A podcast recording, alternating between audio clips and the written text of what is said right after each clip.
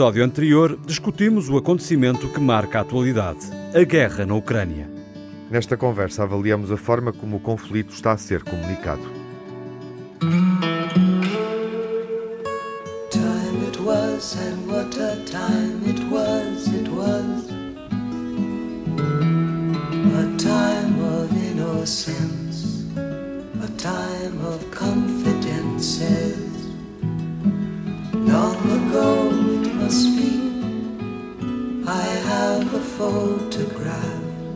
Preserve your memories, they're all that's left you. Na conversa anterior falamos de guerra e é de guerra que vamos continuar a falar neste episódio. Entramos na segunda semana de conflito. Os esforços diplomáticos parecem infrutíferos para pôr um ponto final ou tão só abrir uma pausa nos confrontos. A Rússia, qual presente envenenado, abre corredores humanitários com vista e destino para a Rússia e para a Bielorrússia, a China promete empenhar-se na mediação do conflito. Esta semana há encontro marcado na Turquia entre os responsáveis pelos negócios estrangeiros da Ucrânia e da Rússia. Certa é a destruição em vários pontos do território e também o impasse em que mergulhamos. Viva Júlio Machado Vaz. Olá. Olá, Manuel Sobrinho Simões. Olá. Olé, Tiago Alves. Olá, Miguel Soares, viva. Uh, vamos eh, prolongar a reflexão, obviamente, em função do que, do que fomos vendo, uh, do que se passou desde o nosso último encontro uh, e, e, e, obviamente, tendo em conta esta realidade, um, quase duas semanas de conflito, conflito militar na, na Ucrânia. Júlio, enfim eh, como é que te vais informando? Será interessante pensarmos um pouco sobre isso. Podemos também refletir sobre a forma como vamos recebendo a informação relativamente à Ucrânia. Oh. Até que ponto é que também estamos uh, disponíveis ou devemos estar disponíveis para, uh, para acompanhar de forma ansiosa este conflito? É inevitável fazê-lo, não é? Sim, mas uh, como, aliás, eu e tu tantas vezes conversamos, eh, eh, não é só pela catadupa de informação que temos, seja sobre este tema ou outro qualquer, mas por maioria de razões, atendendo à gravidade daquilo que estamos a analisar, eu tenho procurado fazer uma triagem, ou seja, uhum. isto é completamente subjetivo. Há determinados comentadores ou uh, opinadores em quem eu tenho confiança, e uh, em termos de rádio e de televisão, eu tenho procurado também manter uh, um espírito crítico. Vou dar um Já agora deixem-me introduzir aqui um, um, uma, uma questão que tem tudo a ver com esta e, e, que é para refletirmos. Há censura por parte da União Europeia no boicote aos canais russos de televisão? Tá, estás a perguntar? Sim, ah, sim. Está, está. Ah, ah, se quiserem, se quiserem ah, responder, claro. Ah, sim, ah. eu claro que quero. Eu também quero, pá, porque eu acho, acho, que, acho isso inconcebível. Foi uma estupidez, pá. Isso é trair claro. os nossos princípios. É evidente, ponto final, parágrafo. Uh, uh, se quiserem, ponto final, parágrafo. Peço imensa desculpa. Se quiserem, continuamos nisso. Mas estava eu a dar um, um exemplo. Uhum. Uh, eu quase que juro que foi o nosso Sena Santos que citou imagens apresentadas como resultado de bombardeamentos na Ucrânia e que na realidade eram imagens uhum. que tinham sido colhidas em bombardeamentos em Gaza. Uhum. Portanto, hoje em dia é muitíssimo complicado, para não dizer perigoso, nós aceitarmos uh, de boa fé, que estamos, a, a, a, informação como ela é apresentada. No mínimo, eu tento cruzar lendo no meu velho computador jornais estrangeiros, etc. Uhum. Mas mesmo assim não me considero de modo nenhum a salvo de uh, manipulação. Uh, porque, e com isto termino, quando falamos de manipulação, estamos, portanto, a falar de sermos enganados. Mas há uma dimensão desta guerra, é, é por causa, eu sou psiquiatra, que também é fascinante. É porque a guerra também se trava através das plataformas, uhum. através das rádios, das televisões, etc. E a esse nível, se quiserem, podemos discuti-lo, Eu penso que a Ucrânia está claramente a ganhar. Está a ganhar porquê? Porque acho que, desde logo, eh, perdoarão que, que utilize uma palavra eh, eh, anglo-saxónica, hum. nós temos uma certa simpatia pelo underdog. Uhum. E, quer queiramos, quer não, não se pode comparar o poderio da Rússia à Ucrânia. Depois são os atacados. E depois Sim. a comunicação ucraniana, e nem estou sequer só a referir-me à oficial.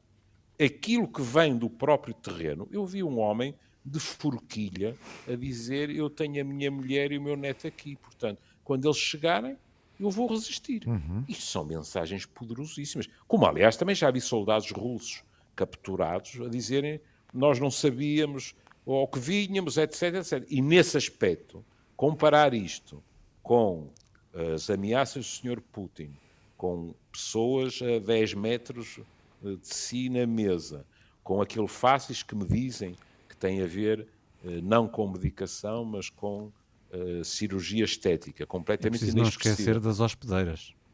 Está bem. E uh, aparentemente a repetir a mesma mensagem, que é estou disposto a negociar, é muito simples, aceitam as minhas condições e há paz, aí com toda a franqueza em termos de ganhar apoios, acho que os ucranianos têm sido No campo eh, da comunicação que circula no Ocidente, mas claro. internamente, na Rússia, será Isso. mais difícil. Mas em uh... contrapartida, estavas à espera de, de, ver, mesmo assim, centenas de pessoas a manifestarem-se na Rússia? Não. Eu não estava. Eu também não. Pode, pode ser ingenuidade da minha parte, não é? Mas não. E, e olha, já que falas nisso, aquela imagem, e agora vou dizer uma coisa que posso chocar pessoas, daqueles dois pobres polícias a tentarem manejar com cuidado uma senhora de 90 anos, com um cartaz, é uma imagem poderosíssima. Pois é. Eu, eu, eu, isto é de formação profissional, mas eu acho que o polícia estava a dizer que mal fiz eu a Deus para me calhar a mim. Uhum. Agora só falta que a senhora tropece, bata com a cabeça e eu sou o assassino da idosa que estava a protestar no mundo inteiro. Quer dizer, e estas coisas contam. E não eram, pronto, digo mais uma vez, pode ser a minha inexperiência nestes temas, e não eram expectáveis na Rússia. Quer dizer, uma das leis que foi aprovada diz que se pode ir a 15 anos de prisão por afirmar que isto é uma guerra, etc, etc. Vocês confirmarão. Isto é sim, verdade, não é? Sim, sim. sim. Quer dizer, eh, eh, deixem-me ser perfeitamente uh, transparente. Eu não tinha coragem de sair à rua. Uhum. E, claro. portanto, quem sai... Um... Caramba! Uma... Ou seja, 100, 100 ou 100 mil, quer dizer que haverá muitos mais descontentes que não têm essa coragem. E não sei se a informação é verdadeira ou não, mas pois. li que havia uma carta de 12 mil médicos e profissionais de enfermagem a pedir o fim da guerra. Uhum. É, Os nomes estão assim, lá. 5 mil, 5 mil detidos foi o último número que vi. Pronto, é. quer dizer.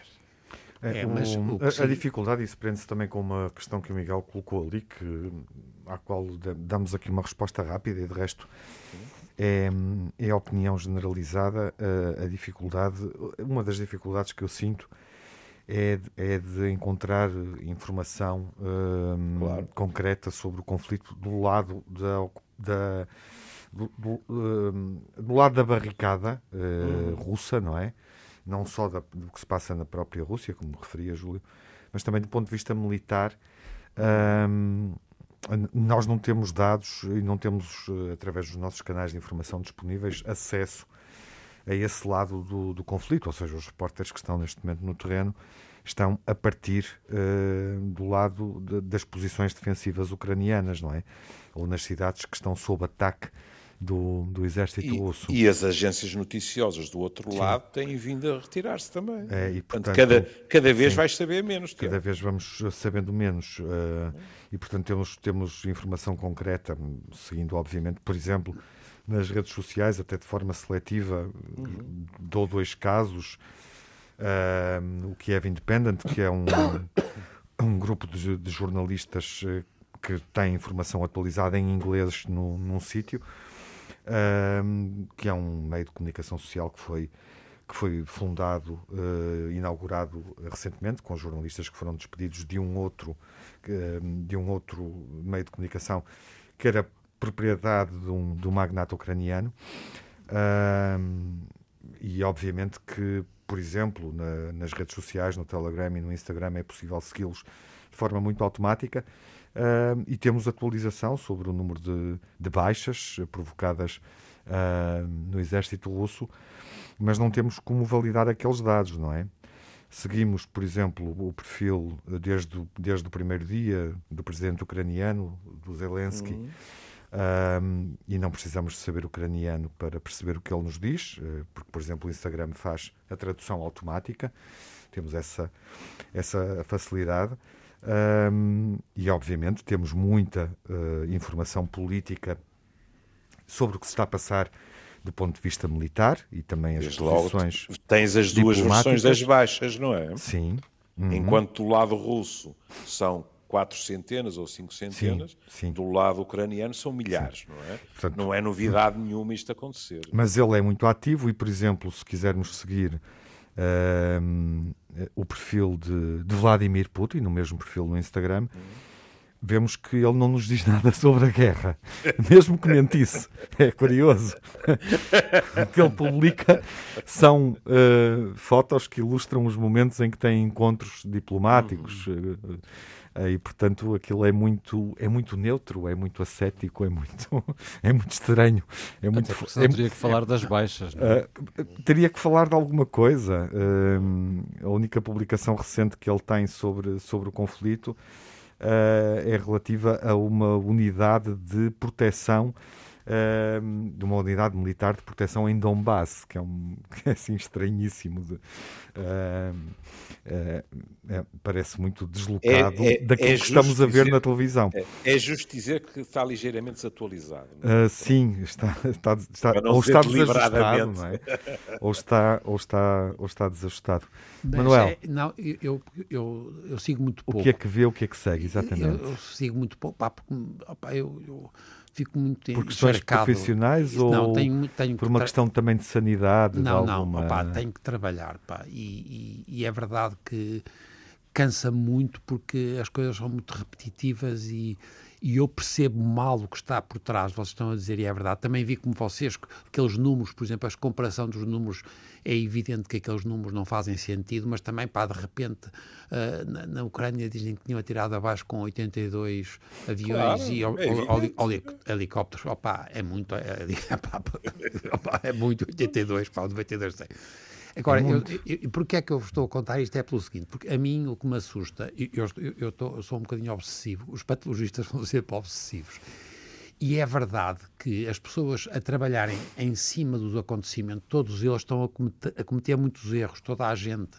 Há um elemento que vocês têm razão, que é de manipulação, e depois há muitas coisas que são de excitação e de falta de atenção. Bem, onde eu quero chegar pá, é que e, e, vocês disseram uma coisa que para mim é mais, e o, o Júlio falou nisso, tem sido para mim impressionante a resposta do povo russo. Para mim é o que é mais notável, quer dizer, o, já disseste, os tais tipos médicos e mesmo as pessoas que, opá, este é 5 mil, 4.700 tipos que se vão manifestar, o que significa que há aqui um problema que é para mim engraçadíssimo e que justifica esta necessidade de ter um controle absoluto pelo, pelo, no fundo, o poder do Putin e, uhum. e, do grupo e que já não tem nada a ver com aquela ideia do Partido Comunista Russo, etc. Pá. Não sei se estão a perceber o que eu quero dizer. Aquilo é muito para uma um grupo de muito tipos restrito. muito restrito. Sim, do ponto de vista um, da decisão, exatamente, não é, um capitalismo não é, não é colegial, ah, mas, é, é um, mesmo mas, que essa, mas, que essa decisão é que foi o tomada de forma, de forma colegial, pelo Politburo, possa ser orientada, Exato. não é? A questão do braço no ar, mas implica participação Exatamente, de uma grande comunidade política, acabou, não é? Isto, é, isto é uma... De um quadro de dirigentes amplo, como nós vimos, de resto, no Partido Comunista Chinês neste fim de semana, Exatamente. por exemplo, Exatamente. não é? Agora, o que para mim me está mais a, a, a afligir mais é como vocês dizem, é por um lado este problema na manipulação que é óbvia, mas eu, para voltar agora àquela nossa discussão inicial, eu acho que fizeram muitíssimo mal em proibir a, a divulgação daquestas coisas, algumas que até podiam ser utilizadas pelo ridículo. Isto é, cada vez mais, se vocês repararem, isto tem sido bem feito também por muita gente que já percebeu que estes assuntos, é, não é por acaso, agora até um parênteses, o, vamos ver se o Bruno não, não dá barraca com o tabu, porque não é fácil fazer eh, graça acerca da morte, etc. Mas é verdade que o Ricardo Araújo Pereira também está a tentar utilizar alguns aspectos do humor, num, num, e é um terreno muito movediço. Mas tinha, era interessante as coisas que se dizem por estes, estas coisas que a gente recebe, estas informações que a gente tem oficiais, antigamente da Rússia ou da China, muito controladas, podem ser gozadas e, portanto, até do ponto de vista ocidental, não era pior ter essa, esse acesso, até porque deu a justificação para que eles também bloqueassem a BBC, etc, etc. Percebem? Uhum. Portanto, eu sou totalmente contra a gente limitar opá, a utilização de mecanismos estatais ou intergovernamentais, de bloquear a circulação da informação, pá, acho mortal. Pá. Eu, eu, eu, há um aspecto que, que me que me preocupa e que penso que progressivamente pode uh, ir se tornando, digamos assim, uh, mais agudo na sua importância. Não resisto a dizer uma coisa, que é, uh, em relação ao que o Manel estava a dizer, nós podemos voltar a um tempo que a nossa geração recorda, que era quando ouvíamos dizer Rádio Moscovo não fala a verdade. Era um gozo. Lembra-se, Manuel? É? Exatamente. É? Pronto, fartávamos de ouvir isto. E a, a, mim, o que me preocupa, nós já falámos disto em relação à pandemia, são as chavetas a preto e branco. E, de vez em quando, começa a aparecer uma tendência para quem, para quem vai uh, escrever determinado artigo ou falar na rádio ou na televisão quem é suspeito de não estar 200% na condenação dos russos, Exatamente. porque vai falar de razões históricas, porque vai dizer o que é verdade, que nós temos assistido a tragédias e não reagimos da mesma forma como temos estado a reagir com a Ucrânia, Exatamente. etc. E tudo isso é verdade. Eu preocupa-me muito, começa a haver aqueles puristas que têm o indicador preparado para dizer, haha, cá estão estes a tentar. Não, não é isso que está em questão. Por exemplo, quando Sena Santos faz essa comparação, é legítimo a pessoa perguntar: e quando aquelas imagens foram postas cá fora e não diziam respeito à Ucrânia, onde é que esteve o clamor? Não esteve. E não têm faltado situações que, no mínimo, deveriam suscitar a nossa preocupação. E é fundamental que quem salienta estes aspectos não seja apontado como uma espécie de eh, criptocomunista que está infiltrado na grande frente uh, a favor da Ucrânia. Não. Não. Claro.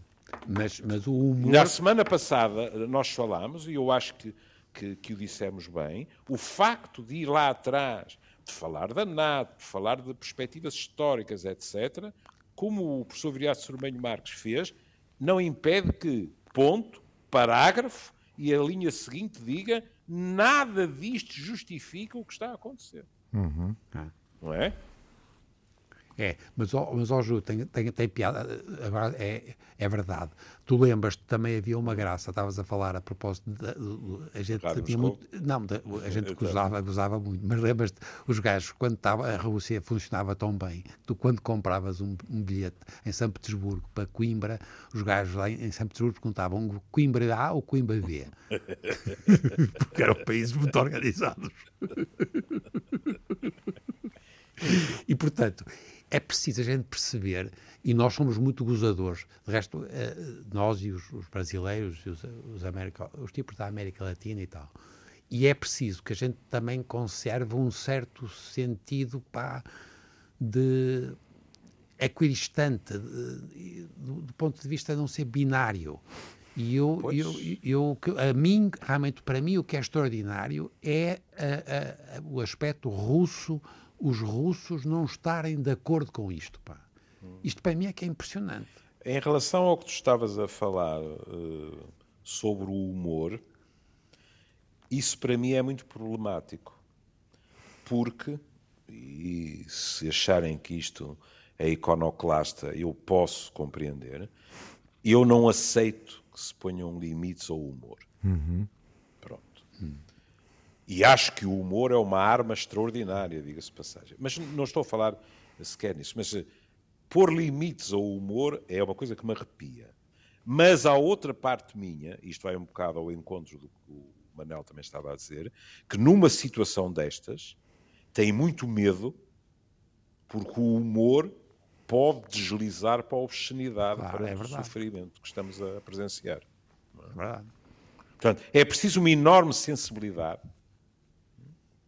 Devo dizer que os dois nomes que foram citados, tanto o Bruno como o Ricardo, são duas pessoas que eu fora sempre vi com enorme agrado, fora de série, não é? Hum. Porque é preciso muito cuidado. Claro. Mas repara, eu também hoje em dia tenho muito cuidado com os meus alunos, porque a ironia muitas vezes os gajos não percebem. Ah, isso é outra coisa. Isso é uma catástrofe. Está bem. Porque é uma das. Não, não, estás de acordo comigo? Claro. É uma das situações Opa. mais embaraçantes. é, quando de repente um tipo tem que explicar. Exatamente. Não é? Eu estava a ser irónico. Uma pessoa tem todo o direito de dizer estava a ser irónico, não tem piada nenhuma. Mas isso é, a pessoa percebeu e não achou graça. Claro. Catastrófico Cata... é de repente uma pessoa perceber Exatamente. que do outro lado, pronto, o Tico e o Teco não, não foram lá. Eu sei. Mas isto, isto não é exclusivo de professores de medicina. Eu sei. Eu, eu ouço isto em cada esquina, não é? Que a ironia passa por sei, tempos pá. difíceis. Mas muito difíceis, pá. É. E isto, atenção, isto tem a ver com a circunstância das pessoas não lerem livros. Pois. Atenção. Eu não sei quem é que disse a ironia é a tentação da inteligência, é? porque realmente a, a ironia é, é, um, é, é, um prazer grande. Claro. Joaco. Agora, vamos voltar a coisas que já falámos também, que é a ironia implica subtileza e um certo nevoeiro, tanto verbal como em termos psicológicos.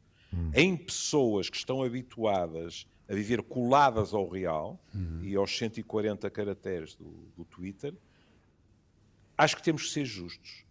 É mais difícil nos dias de hoje. Em, exato, exato, em campos como esse. É? Claro, pá, claro. Que não são a preto e branco, é verdade. É.